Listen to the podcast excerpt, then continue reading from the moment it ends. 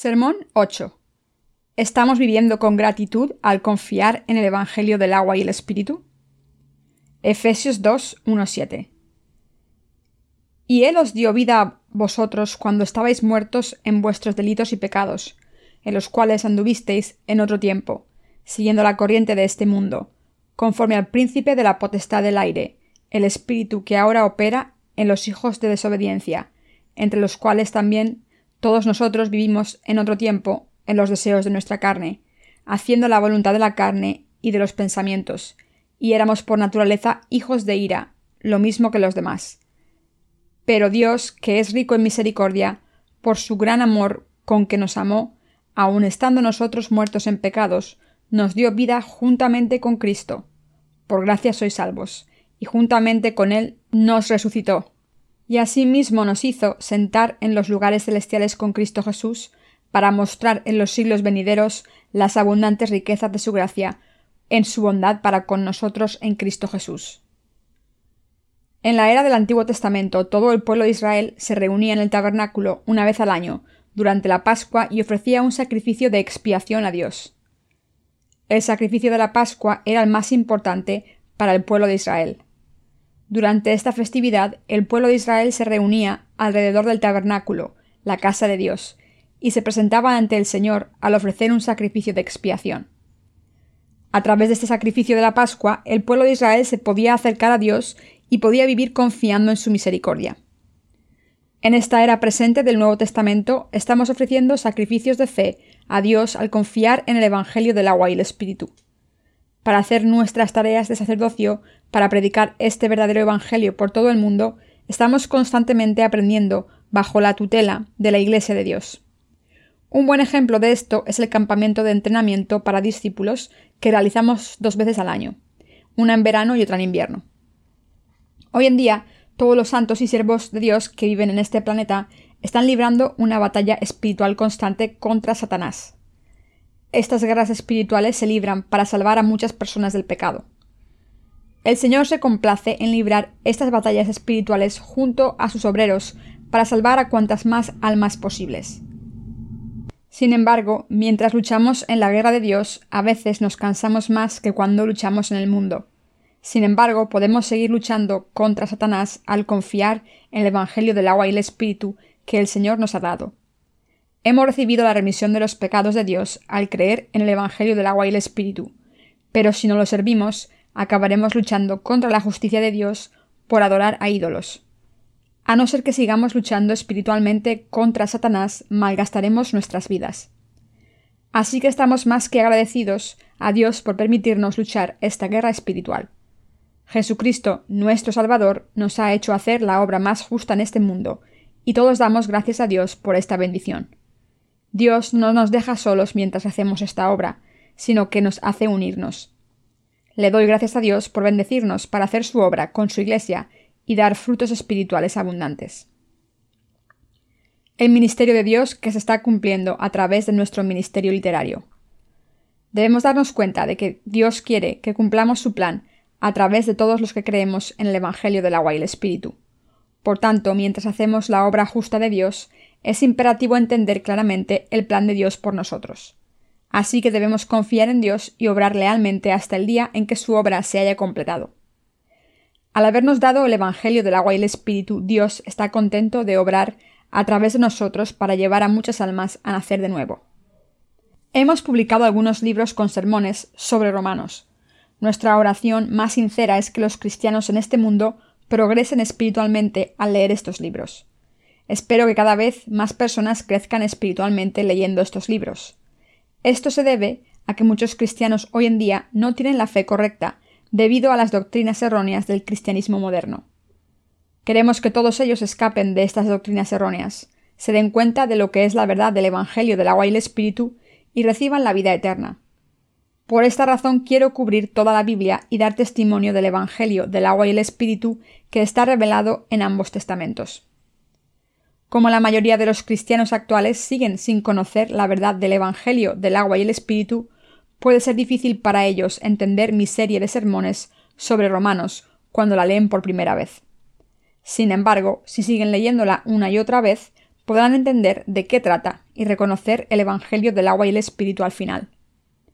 Cuando se den cuenta del Evangelio del agua y el Espíritu, del que habla la palabra de Dios, también podrán darse cuenta de cómo Dios les ha salvado de todos los pecados del mundo. Por tanto, si quieren descubrir la verdad del Evangelio del agua y el Espíritu, deberían leer la serie de sermones sobre Romanos y orar a Dios para que les libre de sus pensamientos confusos. Espero y oro porque muchos cristianos se beneficien de estos libros de sermones sobre Romanos. Aunque no estoy seguro de cuánto nos queda para publicar estos libros, cuando pienso en esto ante Dios, me parece que tenemos que seguir haciendo esta obra mientras vivamos en este mundo. Está claro que la voluntad del Señor se cumplirá solo si hacemos esto. Cuando hemos hecho tan poco por la obra de Dios, creo que debemos trabajar mucho más para el retorno del Señor. Siento que debemos predicar el Evangelio del agua y el Espíritu en este mundo aún más para el retorno de nuestro Señor a este mundo.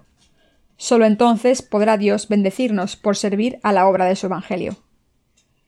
Todo lo que es falso e incierto se vendrá abajo cuando el Señor vuelva a la tierra.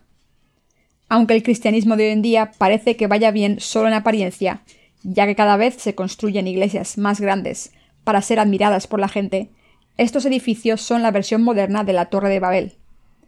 Todas estas personas se vendrán abajo, y solo los que crean en la justicia de Dios serán resucitados para disfrutar de la vida eterna en el reino del Señor. Oro porque el Evangelio del agua y el Espíritu sea difundido pronto por todo el mundo, completamente, antes de que el Señor nos lleve. Todos los que estábamos bajo el dominio de los ángeles caídos. Acabamos de leer Efesios 2, 1, 7. La Biblia dice en Efesios 2, 1 y Él os dio la vida a vosotros cuando estabais muertos en vuestros delitos y pecados. También está escrito, y éramos por naturaleza hijos de ira, lo mismo que los demás. Pero Dios, que es rico en misericordia, por su gran amor con que nos amó, aun estando nosotros muertos en pecados, nos dio vida juntamente con Cristo. Efesios 2, 4, 5. La Biblia dice que Dios ha obrado en nosotros, a través del Evangelio del agua y el Espíritu, para predicar las riquezas de su salvación por todo el mundo y mostrárselas a todas las generaciones futuras. Todas estas cosas fueron completadas según el plan de Dios.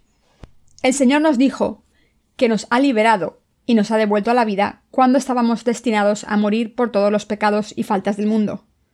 A través del bautismo que el Señor recibió de Juan el Bautista, Él cargó con todos los pecados para siempre, tomando no solo todos los pecados heredados, sino también los pecados que cometemos y cometeremos durante toda nuestra vida. Entonces fue condenado por todos estos pecados en la cruz en nuestro lugar, y así nos ha salvado de todos los pecados a los que creemos en el Evangelio del agua y el Espíritu. Así es como hemos sido salvados de todos nuestros pecados a través de la fe en el Evangelio del agua y el Espíritu. Está escrito que siguiendo la corriente de este mundo, conforme al príncipe de la potestad del aire, el espíritu que ahora opera en los hijos de desobediencia, Efesios 2.2. En nuestro pasado todos éramos hijos de la ira por naturaleza a los ojos de Dios, viviendo como esclavos del diablo. Antes de que Jesucristo viniese al mundo, éramos esclavos del diablo, prisioneros de la ira de Dios, destinados a ser destruidos para siempre. Esto es lo que el Señor nos dijo y nos enseñó que todos estábamos destinados a la destrucción para siempre sin ninguna excepción. El que fuésemos hijos de la ira por naturaleza a los hijos de Dios significa fundamentalmente que estábamos viviendo como esclavos del diablo. Todos nosotros debemos admitirlo. Entonces, ¿quién es el diablo? Es el enemigo de Dios que se levanta contra su justicia, es decir, Satanás. Pueden preguntarse, como Dios es todopoderoso, puede destruir a Satanás, ¿por qué le deja vivir? Hay una razón por la que Dios ha dejado que Satanás y sus seguidores sigan en este mundo durante un periodo corto, y esa razón es la de revelar la justicia de Dios, su misericordia y su justicia. El Señor nos ha salvado a todos los que creemos en la justicia de Dios de todos los pecados, pero al mismo tiempo nos ha dado libre albedrío para que decidamos creer en la justicia de Dios o no. Dios no nos hizo como robots o seres mecánicos, sino seres con voluntad propia. Por eso el Señor quiso revelar su poder y manifestar la misericordia de Dios, su justicia y su amor a través de los que creemos en el Evangelio del agua y el Espíritu, para que todo el mundo reciba la vida eterna al creer en la justicia de Dios con gratitud. Había un ángel llamado Lucifer, a quien Dios le dio un puesto alto entre los ángeles. Lucifer estaba a cargo de muchos otros ángeles y sabía que por encima de él solo estaba Dios, y por eso se rebeló contra él e intentó usurparle el trono. Este ángel pensó que se convertiría en el ser más exaltado si se libraba de Dios. Esta ambición errónea le hizo querer ser un dios y reinar sobre los demás ángeles. Por eso Lucifer acabó retando la autoridad de Dios. Pero Dios le dijo a este ángel ¿Serás exaltado hasta el cielo? No, serás arrojado al Hades. Así que Dios creó un lugar para encarcelar a Lucifer y a sus seguidores. Este lugar es el infierno. Del mismo modo en que Lucifer, el diablo, está destinado a ser castigado por Dios por sus pecados, nosotros también podemos tener el mismo destino que los que pertenecen al diablo.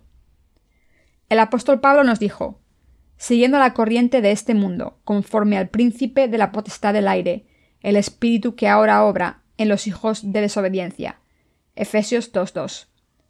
El diablo incita a la gente a que siga la maldición de este mundo y se levante contra Dios, y hace todo lo posible por atormentarla si no escucha sus palabras.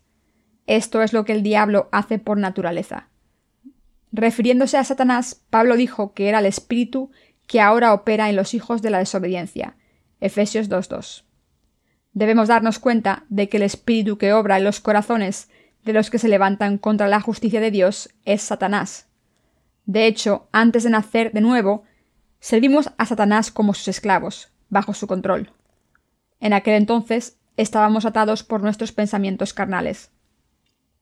Sin embargo, como nosotros creemos en la justicia de Dios a través del Evangelio del agua y el Espíritu, somos los hijos santos de Dios. ¿Son ustedes hijos del diablo o hijos de Dios?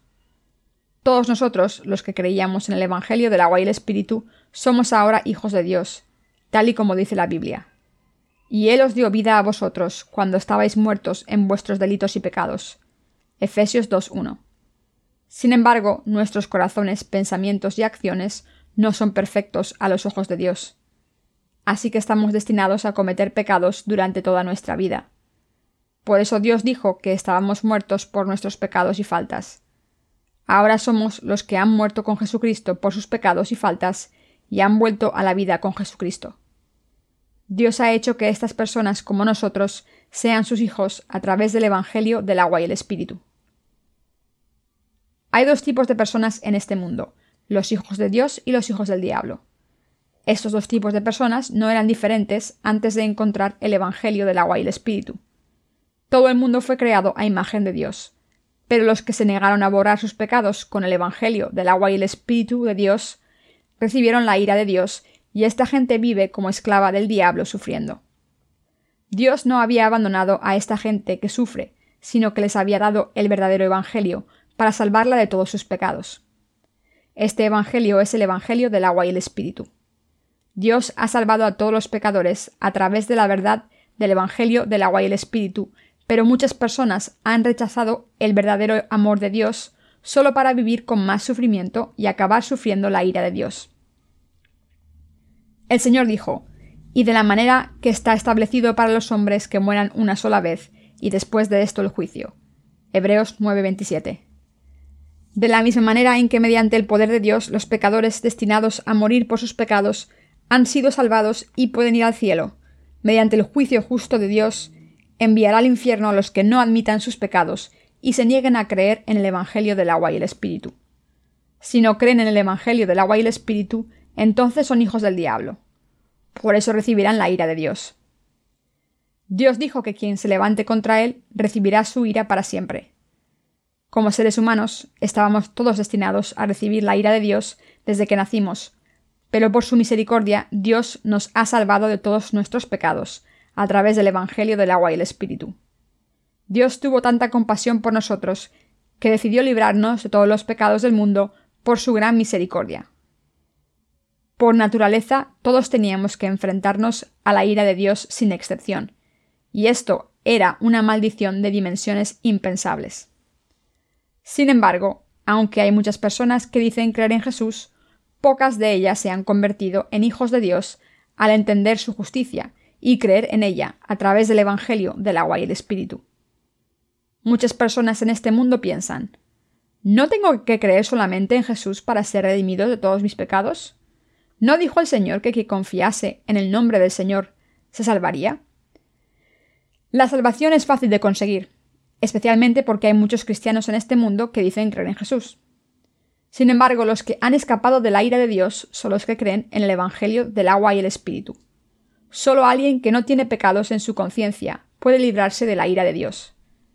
Sin embargo, a pesar de esto, muy pocas personas se han convertido en hijos de Dios con una conciencia clara al creer en el Evangelio del agua y el Espíritu, aunque hay muchos cristianos que dicen creer en Jesús como su Salvador. Aunque pocas personas conocen la justicia de Dios y creen en ella, estas personas son los verdaderos hijos de Dios que han alcanzado su salvación.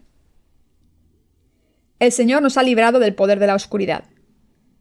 Está escrito en Colosenses 1.13, el cual nos ha librado de la potestad de las tinieblas y trasladado al reino de su amado Hijo. Por tanto, el que hayamos sido salvados de todos nuestros pecados significa que hemos sido librados del poder de las tinieblas y del reino de las tinieblas, es decir, del poder del diablo. ¿Saben lo maravilloso que es habernos convertido en hijos de Dios? El que se hayan convertido en hijos de Dios o sigan bajo el poder de las tinieblas es muy diferente. Los que están bajo el poder del diablo no pueden escaparse del poder de las tinieblas, aunque crean en el Evangelio del agua y el Espíritu que nos dio el Señor. A no ser que se libren de los pensamientos malvados, no pueden ni entender que la palabra del Evangelio es la verdad de la salvación de Dios por mucho que la oigan. Sin la justicia de Jesucristo, su estatus de hijos de tinieblas no puede cambiarse. Por el contrario, Dios ha trasladado a todos los que creen en el Evangelio del agua y el Espíritu del poder de las tinieblas al reino de su Hijo. ¿Cómo nos trata Dios ahora que hemos escapado del poder de las tinieblas y nos hemos convertido en hijos de Dios al creer en el Evangelio del agua y el Espíritu?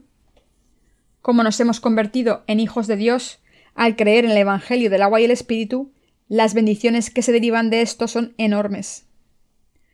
Aunque habíamos sido encarcelados por los pecados de este mundo, ahora hemos sido salvados al escuchar y creer en el Evangelio del agua y el Espíritu del Señor.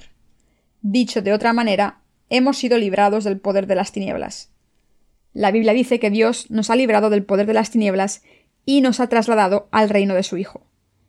Esto significa que como hemos recibido la remisión de los pecados en nuestros corazones y nos hemos convertido en hijos de Dios al creer en la justicia divina de Jesucristo, ahora hemos sido trasladados al reino de Dios.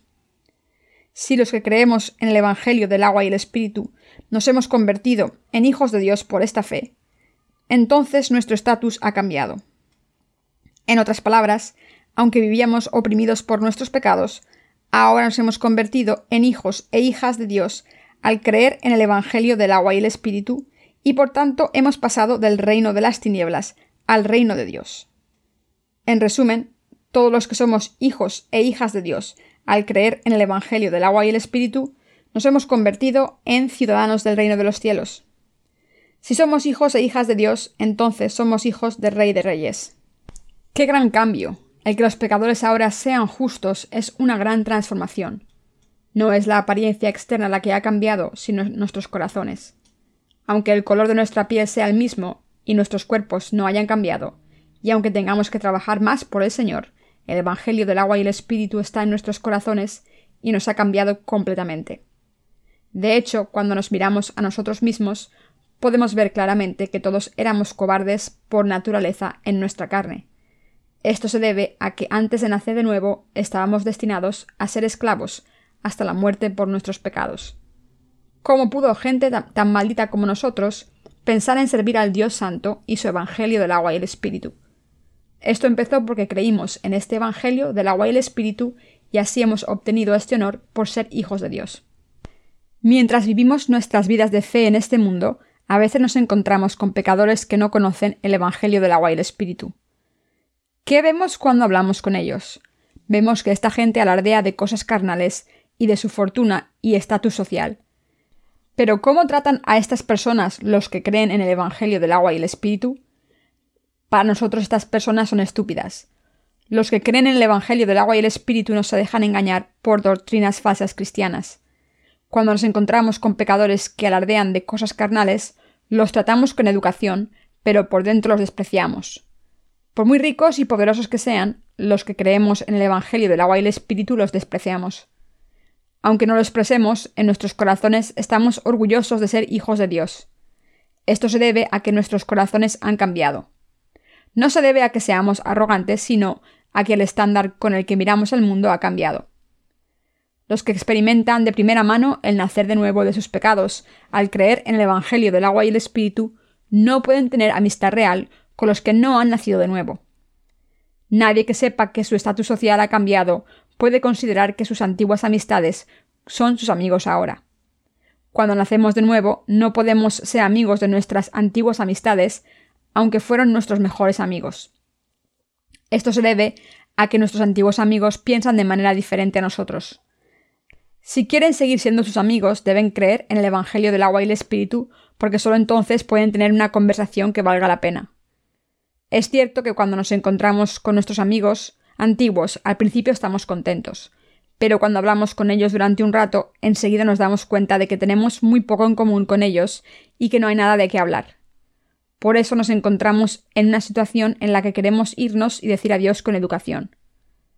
Ahora que nos hemos convertido en hijos de Dios, al creer en el Evangelio del agua y el Espíritu, estamos obligados a llevar a cabo la obra de Dios diligentemente. Nuestra labor en este mundo se acabará pronto, y cuando venga ese momento todos iremos al reino del Señor. Sin embargo, mientras estemos en este mundo, tenemos la llamada de predicar el Evangelio del agua y el Espíritu por todo el mundo hasta el día en que vayamos al cielo, y vamos allí como seres perfectos. Tenemos esta llamada porque Dios nos ha trasladado del poder de la oscuridad al reino de su Hijo. Dios nos ha librado de todos los pecados a través de su justicia y su amor. Él ha todos nuestros pecados para siempre por su compasión por nosotros. Así es como Dios nos ha hecho hijos suyos. Ahora que nos hemos convertido en hijos de Dios al creer en su justicia, Dios nos está utilizando como instrumentos preciosos para difundir su don de salvación por todo el mundo. Al haber roto nuestras mentes carnales, ahora vivimos por la justicia de Dios para predicar el Evangelio del Señor. Del mismo modo en que Jesucristo se sometió a Dios Padre, nosotros debemos obedecerle de todo corazón. De hecho, aunque el estatus de Jesús era igual que el de su Padre, él dejó su estatus divino durante un tiempo y vino al mundo como un siervo encarnado en la misma imagen que nosotros. Jesucristo había venido al mundo en la imagen del mundo para salvar a muchas personas de sus pecados. Él tomó todos nuestros pecados de la raza humana al ser bautizado, cargó con toda la condena de ellos en la cruz y así nos ha salvado a todos. Por eso estamos viviendo según el plan de Jesucristo, preparado para nosotros. Al creer en el Evangelio del agua y el Espíritu, no solo hemos escapado de la ira de Dios, sino que también podemos vivir una vida justa como Jesús. ¿Qué vida más bendita tenemos? ¿Quién nos gobernaba en el pasado? Antes de conocer a Dios, nuestras vidas estaban gobernadas por el diablo. Pero ahora nos hemos convertido en hijos de Dios y en gente justa al creer en el Evangelio del agua y el Espíritu. Por tanto, es más que posible vivir por fe y merecerse llamados hijos de Dios. Por muchos fallos que tengan los hijos de Dios, cuando los comparamos con la gente del mundo, son personas nobles que pueden vivir por la justicia de Dios.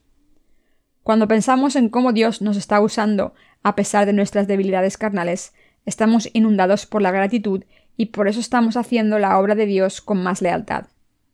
No hay palabras para expresar lo agradecidos que estamos por convertirnos en hijos de Dios al creer en el Evangelio del agua y el Espíritu. Aunque vivimos por el Señor, es cierto que a veces sufrimos y lo pasamos mal, pero hay una razón por la que seguimos viviendo por el Señor a pesar de los problemas. Estamos trabajando muy duro como siervos de Dios para predicar el Evangelio de su justicia y difundir el amor de Dios y su gracia abundante a muchas personas. Estamos sirviendo al Evangelio diligentemente por la justicia de Dios a pesar de todas las dificultades. Por la misma razón, el apóstol Pablo vivió dedicado enteramente al Señor. Ahora que hemos conocido al Señor, estamos haciendo todo lo que podemos para servir al Señor, dedicando todas nuestras fuerzas y corazones a Dios junto con sus siervos, y esto también lo hacemos por el bien del Evangelio. No nos gastamos nuestras posesiones materiales en nosotros, sino que usamos lo que el Señor nos ha dado para las almas que no han nacido de nuevo. Creo que Dios nos dará más recursos materiales en los años siguientes para que podamos gastarlos por el Evangelio hasta el día en que vuelva el Señor. Le doy gracias a Dios por bendecirnos para gastar nuestras riquezas en su obra. Está escrito para mostrar en los siglos venideros las abundantes riquezas de su gracia en su bondad para con nosotros en Cristo Jesús. Efesios 2.7. Para cumplir su justicia Dios ha obrado en nuestras vidas. Para cumplir esta justicia de Dios nosotros estamos trabajando duro. No servimos al Evangelio del agua y el Espíritu porque seamos inferiores a los demás en los talentos que tenemos. Dicho de otra manera, no estamos dedicándonos a la obra del Señor porque no tengamos la habilidad de sobrevivir en esta sociedad, sino que estamos sirviendo al Señor para predicar su Evangelio contra todo obstáculo, porque esta es la obra valiosa de Dios. Servimos al Señor porque es la obra más preciosa que podemos hacer como nacidos de nuevo. Por esta labor, todos nosotros nos sentaremos en el cielo y disfrutaremos de grandes bendiciones con Jesucristo. Pero hasta este día, nuestra llamada es predicar la verdad del Evangelio del agua y el Espíritu. Incluso ahora hay todavía mucha gente que no conoce la verdad del Evangelio, del agua y el Espíritu, que les puede bendecir para ser trasladados del poder de las tinieblas al reino del Hijo de Dios. Para predicar esta verdad del Evangelio, del agua y el Espíritu a esta gente, estamos trabajando muy duro. Hagamos lo que hagamos, ya bebamos o comamos, lo hacemos todo por la gloria de Dios. Ustedes y yo hemos recibido la remisión de los pecados en nuestros corazones al creer en el Evangelio del agua y el Espíritu. Pero esto no es todo lo que hay. Debemos dar un paso más adelante y dedicar nuestras vidas a presentar el reino de Dios a todo el mundo. Debemos vivir por fe, confiando en que Dios nos traerá al cielo. Debemos darnos cuenta de que la razón por la que vivimos en el mundo es predicar la verdad del Evangelio del agua y el Espíritu a todos los que no la conocen, y debemos vivir por este objetivo. Sería un gran error perder este objetivo en nuestras vidas y pensar, como he recibido la remisión de los pecados al creer en Jesús, ya no tengo que hacer nada. Si viviésemos en el reino de Dios sin hacer nada a pesar de habernos convertido en hijos de Dios, por creer en el Evangelio del agua y el Espíritu, perderemos demasiadas bendiciones de Dios. Hubiese sido mejor que esta gente no hubiese nacido. Deben entender por qué Jesús dijo sobre Judas lo siguiente. Bueno le fuera a ese hombre no haber nacido. Mateo 26, 24. Por supuesto, Dios nos felicitará si predicamos su justicia después de haber recibido la remisión de los pecados, pero los que no cooperan con su obra justa oirán a Dios decir, hubiera sido mejor que no hubieseis creído en el Evangelio del agua y el Espíritu. Si algunas personas no creen en el Evangelio del agua y el Espíritu porque nunca lo han oído, este no es un problema grave porque todavía tienen la oportunidad de escucharlo. Pero si alguien no trabaja para predicar el Evangelio del agua y el Espíritu, aunque crea en él, hablando espiritualmente, esta persona es como Judas. En otras palabras, el Señor nos renegará si solo buscamos las cosas carnales, en vez de querer hacer la obra del Espíritu después de haber sido salvados del pecado.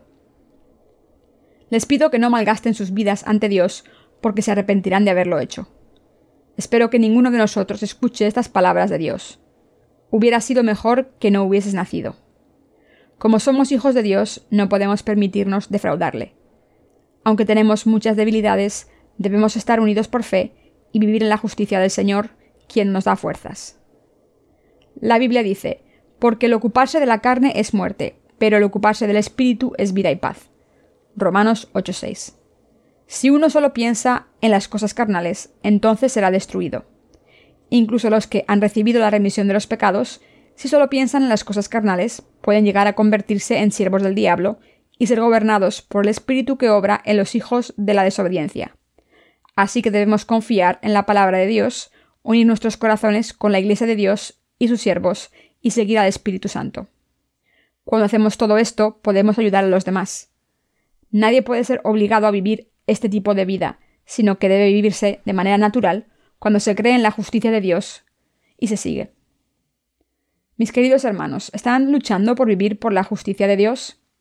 Dios nos ha dicho que estamos sufriendo por esta justicia para predicarla por todo el mundo. Aunque estemos cansados en la carne, debemos vivir por la obra justa que nos trae la vida eterna a todas las almas. En vez de insistir egoístamente en nuestros propios pensamientos que se desvían de los pensamientos de Dios, debemos unirnos a la voluntad de Dios y a su mente y seguirle por fe. No debemos seguir nuestra carne pensando, tengo mis propias ideas y mis objetivos en la vida. Debemos hacer que el objetivo de Dios sea nuestro objetivo, aceptar su voluntad, unirnos a Dios por fe y vivir por fe, siempre caminando con el Señor tanto en lo bueno como en lo malo. Solo entonces podemos convertirnos en siervos justos a los ojos de Dios. Sin embargo, la triste realidad es que algunos de nosotros seguimos viviendo por nuestra propia carne, aunque hayamos recibido la remisión de los pecados y nos hayamos quedado sin pecados al creer en el Evangelio del agua y el Espíritu. Estas personas están viviendo sus vidas para asegurarse la prosperidad carnal, pero no predican el Evangelio del agua y el Espíritu, ni lo sirven. Nunca deberían vivir este tipo de vida. Dios no les bendecirá si viven este tipo de vida. Por el contrario, si viven por la justicia de Dios, Él contestará todas sus plegarias de manera silenciosa, como el rocío que humedece el campo. Dios nos ha prometido a todos darnos su gracia en nuestras vidas. Así que si vivimos por la justicia de Dios primero, Él se encargará de darnos todo lo que necesitamos. Pero si vivimos de la manera contraria, Dios no estará con nosotros, porque está escrito Vosotros sois la sal de la tierra, pero si la sal se desvaneciere, ¿con qué será salada? No sirve más para nada, sino para ser echada fuera y hollada por los hombres. Mateo 5, 13. Nunca deberíamos permitir convertirnos en gente tan inútil en este mundo o en la Iglesia de Dios. Pero si seguimos nuestros deseos carnales, acabaremos siendo inútiles. ¿Y ustedes están sus corazones buscando la prosperidad de este mundo? ¿Es su objetivo en esta vida conseguir la prosperidad carnal? Si es así, les pido que revisen su objetivo en Jesucristo según la voluntad de Dios. Les pido que se decidan a vivir para la predicación del Evangelio del agua y el Espíritu. Entonces Dios cumplirá el objetivo de sus vidas. Si solo quieren conseguir los objetivos de su carne en vez de los objetivos de Dios, entonces tendrán que morir espiritualmente. Cuando se vayan de la Iglesia de Dios no podrán escuchar la palabra de Dios y entonces su mente se llenará de pensamientos malvados. ¿Qué les ocurrirá si viven en este mundo? Que acabarán haciendo todo tipo de cosas carnales, ya que no estarán sirviendo al Evangelio del agua y el Espíritu, aunque estén sin pecados. No hay ningún tipo de vida más inútil que esta. Hablando espiritualmente, no solo morirá nuestra fe, sino que acabaremos matando a las almas de nuestras familias y de todo el mundo de nuestro alrededor. Para hacer la obra justa, ¿con qué debemos tener cuidado?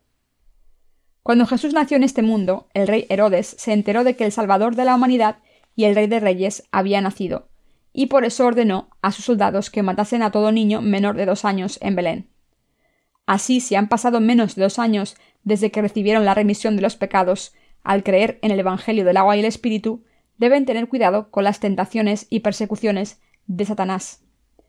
El mejor momento para que el diablo les ataque son los primeros dos años después de recibir la remisión de los pecados. Ese es el momento en que su fe es inmadura y es el momento adecuado para que el diablo intente atacarles. Más adelante, cuando ya hayan vivido por fe durante cinco o diez años después de haber recibido la remisión de los pecados, al creer en el Evangelio del agua y el Espíritu, puede que tropiecen a causa de su orgullo y vayan por el mal camino. Sin embargo, como probablemente su fe ya haya crecido, no caerán tan fácilmente que cuando su fe era inmadura. Así que si han pasado menos de dos años desde que nacieron de nuevo, deberían tener cuidado, porque entonces serán vulnerables para seguir su carne y acabarán apartándose de la justicia de Dios por no haber podido vencer su mente carnal. Por tanto, es absolutamente imperativo que se deshagan de sus pensamientos por fe. La sustancia de su mente es más importante que nada. Aunque no podamos verlo con los ojos carnales, todo el mundo tiene su propia mente. Así que deben deshacerse de su mente malvada de la carne por fe, porque les intentará llevar por el mal camino.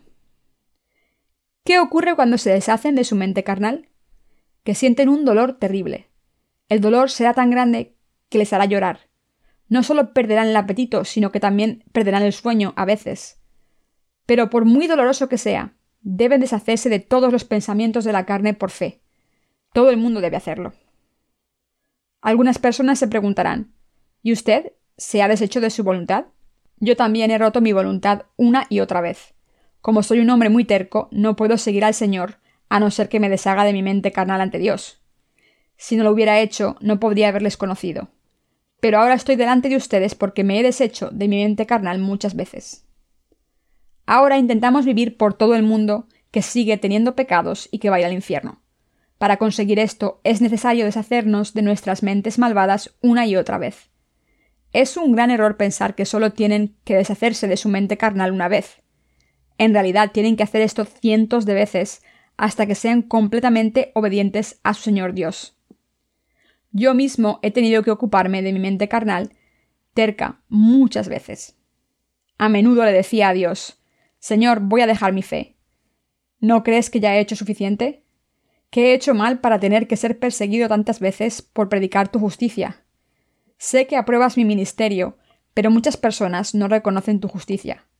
También sé que tengo que deshacerme de mi mente carnal para predicar el Evangelio del agua y el Espíritu a esta gente, pero estoy cansado y quiero vivir como me dé la gana.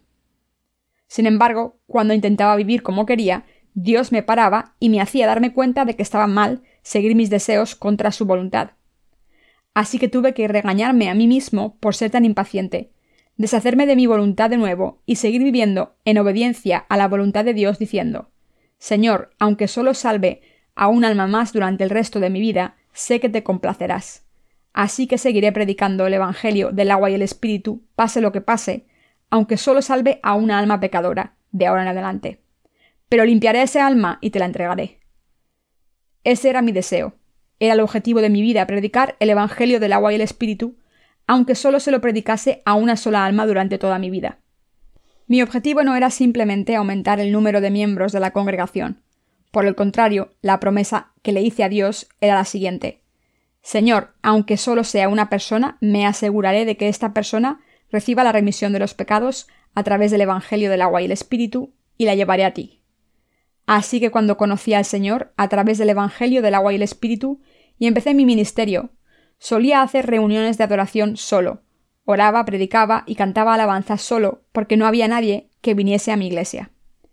Era bastante común que yo predicase en una iglesia vacía diciendo ¿Cómo están ustedes, hermanos y hermanas? Hoy vamos a leer el capítulo 25 de Mateo. Aquí en este capítulo la Biblia habla del fin de los tiempos y del juicio espiritual a través de la parábola de las diez vírgenes. Podemos aprender muchas lecciones aquí. Así solía predicar solo, orar solo, trabajar solo y hacerlo todo solo para construir la iglesia de Dios poco a poco desde la nada. Como no había feligreses, tuve que arreglármelas para conseguir dinero. Así que trabajé muy duro para ganar dinero y lo poco que ganaba se lo ofrecía a la iglesia diciendo a Dios Señor, trabajo ocho horas al día para ganar dinero y servir a tu Evangelio. Tu siervo ha ganado este dinero humillándose ante los que no han nacido de nuevo. ¿Cómo debo utilizar el dinero? ¿En qué otra cosa aparte de tu obra justa puedo gastarlo? Te lo doy todo a ti. A pesar de estas dificultades que experimenté en mi ministerio, Dios escuchó mis oraciones en su tiempo y me permitió predicarles el Evangelio del agua y el Espíritu a ustedes. Les he predicado este Evangelio del agua y el Espíritu por la voluntad de Dios. Después de que Dios me refinara durante muchos años, empecé a dar su fruto santo a través del Evangelio del agua y el Espíritu.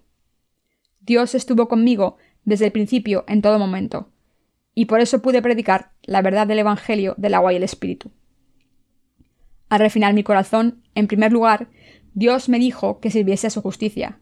Entonces me dio todo lo que necesité para predicar este Evangelio.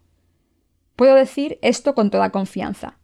No son mis propias palabras las que utilizo, sino la verdad absoluta que se ha confirmado una y otra vez. Esta es mi fe en la justicia de Dios, la que me ha llevado hasta aquí. El Evangelio que les estoy predicando es el Evangelio del agua y el Espíritu. Si nos unimos con la justicia de Dios, Él nos llevará por el camino de la paz y nos bendecirá a todos. Sin embargo, mis queridos hermanos, estas bendiciones de Dios no se les dan sin refinar ante su fe. En la actualidad, una denominación bastante famosa habla de la doctrina de las tres bendiciones y saca su inspiración de la tercera de Juan 1.2. Amado, yo deseo que tú seas prosperado en todas las cosas y que tengas salud, así como prospera tu alma. Los líderes de esta denominación les dicen a sus seguidores que quien done grandes cantidades de dinero a su iglesia recibirá mucho y quien done poco dinero recibirá poco. Sin embargo, esto no es lo que dice la palabra de Dios. La palabra de verdad dice, Mas buscad primeramente el reino y su justicia, y todas estas cosas os serán añadidas. Mateo 6, 33. Este pasaje nos enseña que debemos decidirnos a vivir por la justicia de Dios primero, porque desde ese momento nuestros corazones serán refinados hasta que podamos predicar el Evangelio de verdad a todo el mundo de nuestro alrededor. Solo después de decidirnos a servir a Dios, Él nos da todo lo que necesitamos. Si Dios nos bendijera, aunque nuestros corazones no estuvieran predicados, acabaríamos yendo por el mal camino de la carne y por eso Dios no nos da en primer lugar la prosperidad carnal. Cuando vine por primera vez a esta ciudad siguiendo a Dios, solía ir en bici a todas partes. Pero un día me robaron la bici. Esta bici había sido mi único medio de transporte, y por eso cuando me la robaron no solo me resultó incómodo, sino que además me enfadó mucho. Por coincidencia, casi al mismo tiempo, un ministro de una iglesia vecina vino a buscarme y discutimos apasionadamente porque estaba en contra de la palabra de Dios. Además, por si fuera poco, este pastor se alegró de mi desgracia y cuando se iba me dijo sarcásticamente ¿No sería maravilloso que tuvieras un coche? Yo ya estaba bastante enfadado por el robo de mi bici, pero ahora encima tenía que aguantar este comentario. Después de todo, yo ya sabía que me sería útil tener un coche, pero la iglesia en aquel momento estaba en una situación bastante difícil y no tenía dinero ni para pagar el alquiler del edificio donde nos reuníamos. Ni siquiera teníamos miembros para ayudar a colgar los carteles de nuestras reuniones. La Iglesia pasaba por momentos difíciles. Pero ¿cómo es nuestra Iglesia ahora? ¿Cómo ha obrado Dios en nosotros? Nos ha dado abundantes bendiciones. ¿Cómo explicamos nuestra prosperidad? ¿Creen que nuestros méritos propios la han hecho prosperar? ¿Creen que me respetan porque soy virtuoso? No, en realidad hemos vivido juntos para predicar el Evangelio del agua y el Espíritu, y por eso Dios nos ha bendecido en cuerpo y espíritu. Asimismo, Dios ha permitido las circunstancias ideales para que sirvamos al Evangelio del agua y el Espíritu. El pasaje de las Escrituras de hoy dice, para mostrar en siglos venideros las abundantes riquezas de su gracia en su bondad para con nosotros en Cristo Jesús. Efesios 2.7. Aquí, el apóstol Pablo nos está enseñando que Dios nos ha salvado de todos nuestros pecados, Dios nos ha sentado a su lado y nos bendice para que recibamos toda su gloria y esplendor celestial. Nos ha librado del poder de las tinieblas y nos ha trasladado al reino de su Hijo, y por eso ha cambiado nuestro estatus. Para darnos estas bendiciones, Dios me ha permitido predicar este Evangelio. En otras palabras, Dios nos ha salvado de todos nuestros pecados antes que nadie y nos ha puesto en este mundo para que predicásemos el Evangelio del agua y el Espíritu a todas las generaciones venideras. ¿Por qué entonces intentan los cristianos memorizar pasajes de las Escrituras? Incluso tienen que recitar algunos versículos de la Biblia para poder comer durante las conferencias bíblicas. ¿Nos ha dado Dios su palabra para que la memoricemos para comer sin entenderla? No, Dios nos ha dado su palabra para darnos la remisión de los pecados y para que prediquemos este Evangelio por todo el mundo. Por eso amamos tanto la palabra de Dios y predicamos este Evangelio. De hecho, el apóstol Pablo dedicó toda su vida a esta tarea, y nosotros vivimos con lealtad por este mismo objetivo. Como ustedes también creen en el Evangelio del agua y el Espíritu, es absolutamente imperativo que participen en el ministerio de Dios. Soy consciente de que a menudo no les he prestado demasiada atención a mis necesidades carnales. Como mi único interés es predicar el Evangelio del agua y el Espíritu, suelo pasar el tiempo con la gente relacionada con mi ministerio y mantengo una buena relación con ellos. Así que sé que a veces ustedes se sienten dejados de lado. Puede que piensen, el pastor Young solo se preocupa de su trabajo y parece que no le importo. Pero les pido que no piensen así. Me importa mucho que vivan como obreros de Dios. Todos ustedes son muy importantes para mí y les aprecio a todos. Ustedes hacen por mí lo que yo no puedo conseguir y yo hago lo que ustedes no pueden hacer por lo que todos nosotros estamos sirviendo al Evangelio juntos. Sus cuerpos están compuestos de diferentes miembros y órganos, desde la cabeza al cuello, los brazos y las piernas.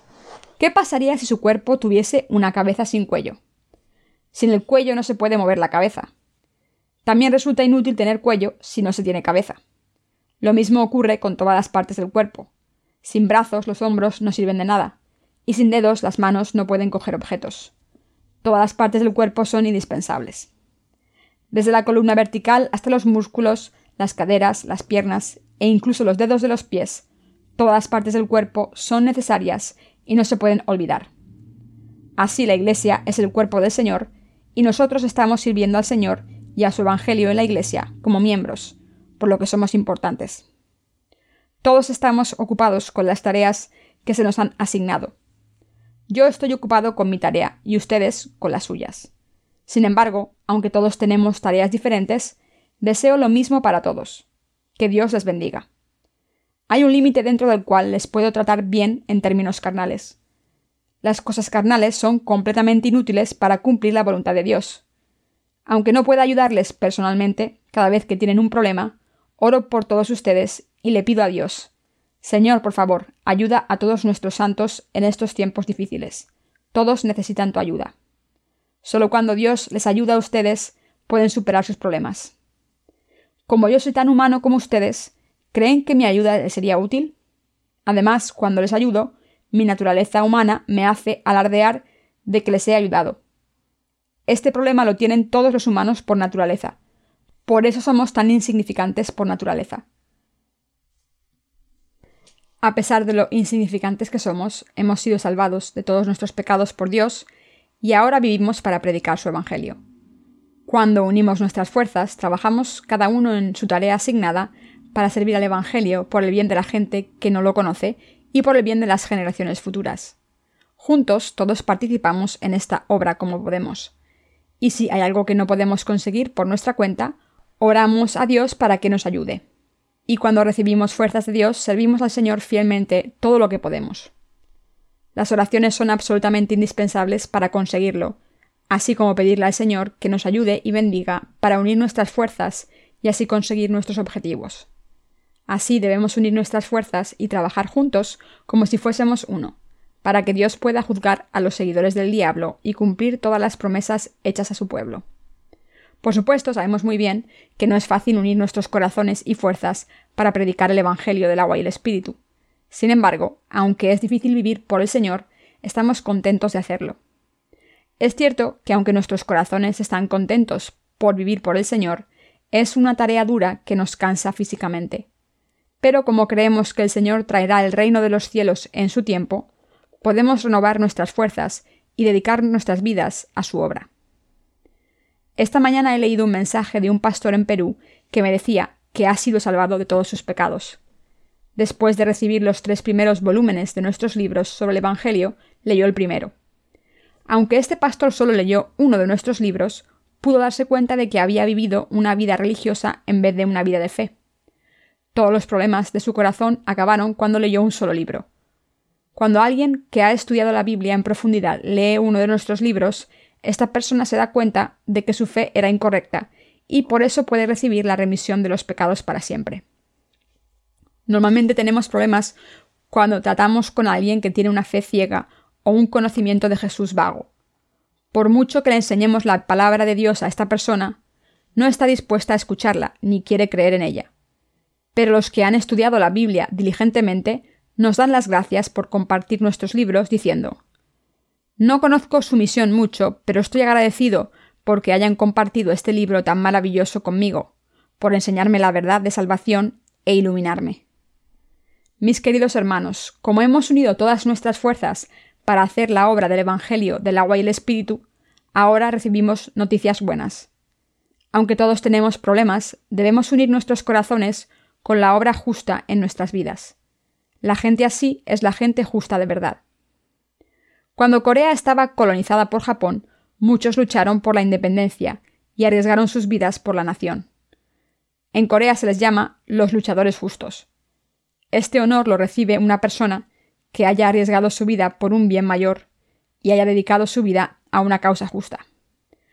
Todas estas personas que dedicaron sus vidas a una causa justa son respetadas en todo el mundo. Cuando nacemos en este mundo, todos debemos vivir por la causa justa. Esta es la llamada que todo ser humano debe contestar. Así es como debemos vivir nuestras vidas, aunque no hayamos nacido de nuevo. Sería aún peor no vivir por la obra justa a pesar de haber nacido de nuevo. Dios no dejaría a esta gente en paz. Como ustedes han recibido la remisión de los pecados, ¿cómo pueden vivir sin llevar a cabo esta obra justa? Por muchos fallos que tengan, pueden dedicar su vida al Señor y vivir por Él. No digan que no pueden llevar a cabo la obra del Señor porque no tienen el talento suficiente. ¿Por qué iba a ser este un problema? Si sus propias habilidades fuesen lo que no les permitiese llevar a cabo la obra del Señor, Dios les habría encargado esta obra a los más listos. ¿Pero creen que esta gente haría la obra de Dios con lealtad? No, cuando Dios dice, predicad mi evangelio de esta manera, esta gente dice, Señor, no creo que eso funcione. ¿Por qué no lo hago a mi manera? Esta gente está llena de méritos humanos y confía en sus propios pensamientos más que en la palabra de Dios. Dios odia a esta gente y nunca les confía su obra. ¿A quién llama Dios para que haga su obra? Él llama y utiliza como instrumentos suyos a los que creen en su justicia, a pesar de sus fallos, porque sus corazones han sido redimidos de los pecados y creen que Dios ha borrado sus pecados y tienen al Espíritu Santo en sus corazones.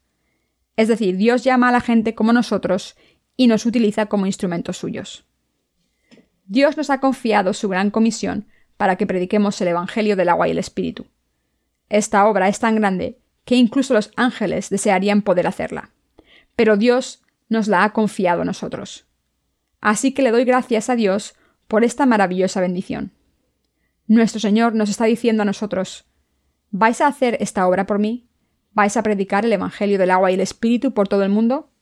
Sé que no sois fuertes, pero estaré con vosotros en todo momento.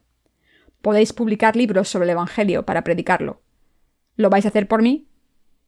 Mis queridos hermanos, como hemos contestado a esta llamada con un sí, ahora estamos haciendo la obra del Evangelio en completa obediencia a la palabra de Dios. Al haber desechado todos nuestros deseos carnales, estamos haciendo la obra justa de Dios en obediencia a su palabra. Por tanto, Dios nos ha dado sabiduría inmensa. Un buen ejemplo de esta sabiduría está indicado en la manera en que hemos estado predicando el Evangelio, mediante la distribución de libros por Internet. Gracias a este ministerio literario, muchas personas han recibido la remisión de sus pecados al leer nuestros libros, y nos han enviado cartas de agradecimiento por compartir por primera vez esta maravillosa verdad. Estas personas están tan contentas y agradecidas que nos llena de gozo y estamos agradecidos porque Dios nos haya confiado esta obra. Recientemente, gracias a los adolescentes que participan en nuestro ministerio en la Iglesia, el Evangelio se está predicando más rápidamente. Hoy en día estamos viendo cómo gente de todo el mundo recibe la remisión de los pecados a través de nuestro ministerio literario. Últimamente hemos tenido muchas visitas de Tailandia en nuestra página web, de gente que solicita nuestros libros. Algunos días hay más visitas de Tailandia que de Estados Unidos. Esto es bastante sorprendente. Como Tailandia es un país dominado por el budismo, nos llena de satisfacción ver que tenemos tantas visitas desde Tailandia en nuestra página web. Mis queridos hermanos, Dios nos ha confiado esta obra valiosa a nosotros. Si de verdad creen que Dios nos ha confiado esta obra, entonces deben dedicarse por completo a esta obra justa de todas las maneras posibles, a pesar de sus errores. Como Dios volverá al mundo pronto, todos debemos servir al Evangelio en su iglesia hasta el día en que Dios nos dé el reino que nos prometió. Si la vuelta del Señor se retrasa, recibirán más bendiciones que las que han recibido hasta ahora y si el Señor vuelve antes, les recompensará con su gran bendición. Amén.